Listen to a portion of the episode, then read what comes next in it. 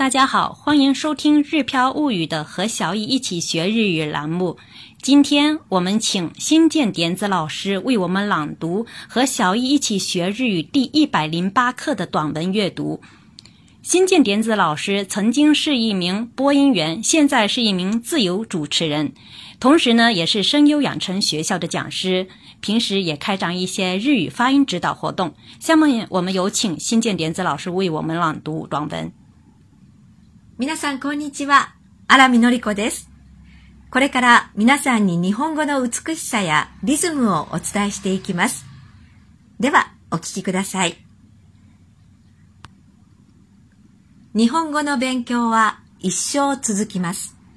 しかし、外国語を学ぶのに完璧主義者になる必要はないと思います。一番大切なことは、いかにコミュニケーションをとるかということです。コミュニケーションを取る努力をし、いろいろ試してみて、失敗もして、次第に上達していきます。外国語は単に本で文法を学ぶことではなく、外で学ぶべきものです。ハンガリー特命全権大使、パラノビチ・ノルバートより。